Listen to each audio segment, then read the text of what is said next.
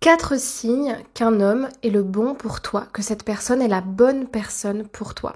Bonjour à toutes et à toutes, j'espère que vous allez bien. Je suis très heureuse de vous retrouver ce soir dans ce nouveau podcast destiné à l'amour de soi, aux relations amoureuses et à la puissance personnelle, dans laquelle je vais vous donner quatre conseils, quatre signes, quatre clés de compréhension différents de ce que vous avez l'habitude d'entendre d'habitude chez les coachs en séduction pour savoir si la personne avec qui vous êtes vous correspond ou non.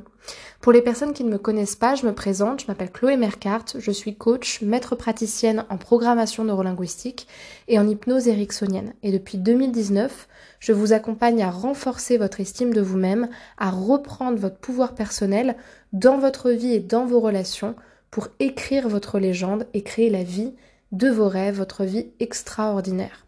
Si vous n'êtes pas encore abonné au podcast, je vous invite à le faire maintenant pour ne rien manquer. Il y a un podcast sur ces sujets-là tous les dimanches à 18h. Et puis surtout, euh, ça vous permet d'être sûr d'avoir tous les conseils qui tombent chaque semaine. Donc vous pouvez vous abonner bah, sur le bouton s'abonner et activer la cloche des notifications pour recevoir tous les prochains podcasts.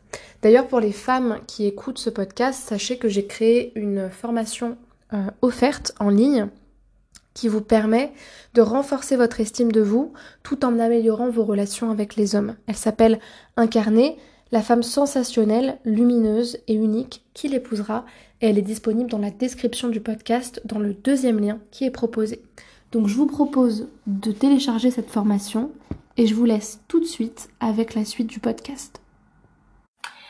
Le premier signe qui est très important, je pense, pour savoir si un homme est le bon pour vous, c'est la manière dont vous vous sentez avec lui.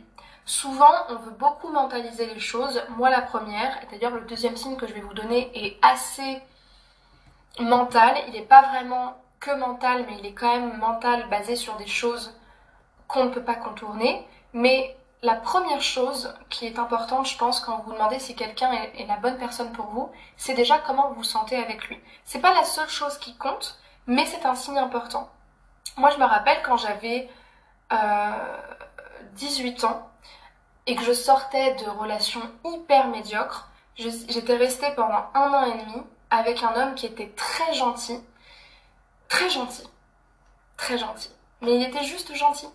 Et en fait, quand j'étais avec lui, je me sentais mal en fait, parce que je me sentais pas alignée. Je sais pas si dans les commentaires vous me direz, vous avez déjà eu cette sensation d'être avec quelqu'un avec qui sur le papier tout se passe bien, mais au fond, vous sentez bien que vous n'êtes pas vous-même, vous sentez bien qu'il y a quelque chose qui colle pas, vous sentez bien qu'il y a une distance entre ce que vous propose la personne et ce dont vous avez réellement besoin, ou tout simplement, peut-être que vous n'êtes, moi c'était mon cas, je pense que j'étais pas prête euh, à, à, être avec cette personne-là, et du coup, bah, des fois il y a un décalage, soit parce qu'on n'est pas prêt à être en relation, soit parce que finalement ce qu'est la personne ne correspond pas à ce que nous sommes, et ça on peut le voir ensuite avec les valeurs et les critères. Et c'est mon deuxième point, c'est que souvent, quand vous vous sentez pas bien avec quelqu'un et que cette personne ne vous correspond pas, c'est pas juste une question de ressenti, c'est surtout une question de valeur. C'est-à-dire que, en fait, généralement, quand on est dans une relation pansement, c'est-à-dire une relation avec, dans, la, dans laquelle on reste simplement pour se sécuriser, il y a un certain nombre de critères et de valeurs, je vous en ai souvent parlé, qui fonctionnent, qui sont présents, notamment la sécurité, éventuellement la tendresse, l'affection, euh, le fait d'être en couple dans quelque chose d'assez sérieux.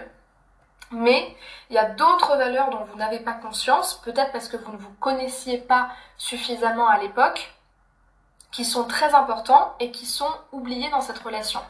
Par exemple, euh, ça peut être euh, au niveau des discussions je trouve qu'on n'a pas de discussion, je trouve qu'on n'a pas la même intelligence, on n'a pas les mêmes centres d'intérêt. Et à un moment donné, même si c'est important, je pense, de faire avec les différences dans un couple, quand on n'a pas de valeurs en commun et qu'on est trop différent, ben en fait, c'est pour ça que souvent on a la sensation de ne pas correspondre avec cette personne-là. Moi, dans le cas de mon partenaire, pour vous, pour vous expliquer un petit peu dans les détails, au niveau de cette expérience-là, au niveau des valeurs, on n'avait pas du tout le même, euh, je pense, niveau d'intelligence pas que je me mette au-dessus de lui, mais en fait simplement on n'arrivait pas à communier, à connecter sur les mêmes compétences, les mêmes idées, les mêmes valeurs. En fait, on était comme deux inconnus qui essayaient de faire couple juste parce qu'à un moment donné, il y avait eu de l'attirance, mais au niveau de notre manière de réfléchir, notre manière de penser, nos intérêts, les choses sur lesquelles on se focalisait, et finalement ce qui était important pour lui, ce qui était important pour moi, on était totalement à l'opposé.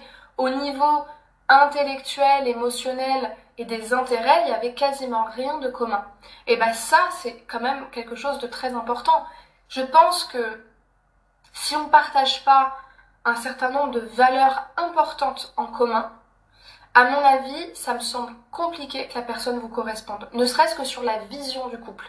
Je pense qu'un couple qui est différent, avec deux partenaires qui sont différents mais qui partagent la même vision, qui se rejoignent sur des choses communes, comme par exemple, euh, ouais, la façon d'être en intimité tous les deux, la, vision, où est-ce qu'on a envie d'aller, comment on a envie d'évoluer, euh, la façon de se sentir l'un près de l'autre et de se soutenir, c'est des choses très banales, mais au moins là, il y a des choses qui rassemblent. Par contre, quand on n'est pas du tout connecté à la personne, pour moi, c'est que la personne ne vous correspond pas parce que vous ne vous retrouvez pas dedans. Vos valeurs principales ne s'y retrouvent pas. Après, je pense que, à mon avis, je peux me tromper, mais je ne pense pas qu'il y ait de partenaires qui nous correspondent à 100%. Je suis même pas sûre que ça ne puisse que fonctionner comme ça. Et je suis pas sûre d'ailleurs que ce soit forcément utile que la personne nous ressemble sur tous les points. Sinon, il y aurait plus d'intérêt à être en couple, il y aurait plus d'intérêt à partager des choses, mais que c'est aussi la différence qui nous nourrit. Et ça, c'est une épreuve aussi pour des personnes qui ont besoin de constamment se retrouver partout dans toutes leurs relations. Mais ça, c'est encore un autre sujet. Maintenant, le troisième signe très important, c'est est-ce que la personne vous connaît? Est-ce qu'elle vous comprend? Est-ce qu'elle vous aime tel que vous êtes? Et il y a un autre versant à cette question-là, qui est est-ce que je le connais? Est-ce que je le comprends? Est-ce que je l'aime tel qu'il est? Parce que souvent, quand on se demande si la personne nous correspond, on se dit tout le temps est-ce qu'il m'aime, est-ce qu'il me comprend, etc. C'est très important parce que je, ne parle pas juste de il me connaît, il connaît ma taille, il, a déjà vu ma carte d'identité, euh, il connaît ma date de naissance, mon signe astrologique. Je parle pas juste des connaissances purement intellectuelles. Je parle de est-ce que la personne sait que derrière ce sourire-là, il y a une tristesse liée à ce sujet-là.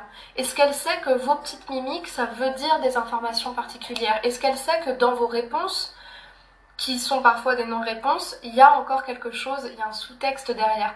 C'est ça, connaître quelqu'un, c'est savoir que cette personne-là, elle, elle a des comportements complexes et que derrière sa manière de communiquer, il y a d'autres choses que les autres ne peuvent pas voir. Et aimer ça, parce que c'est la personne en elle-même et que ça s'explique pas. Mais ce qui est très important aussi, c'est de se demander est-ce que moi je le connais bien?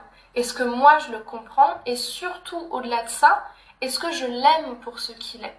Et ça, c'est super important. Encore une fois, quand on se demande si quelqu'un nous correspond, on se pose tout le temps la question de l'intention de l'autre, mais pas de la nôtre. Et ça, je trouve que c'est particulièrement intéressant. Qu'est-ce que je connais de cette personne-là? En quoi est-ce que cette personne-là, elle est particulière? En quoi est-ce qu'elle est unique pour moi? Qu'est-ce que j'aime chez lui?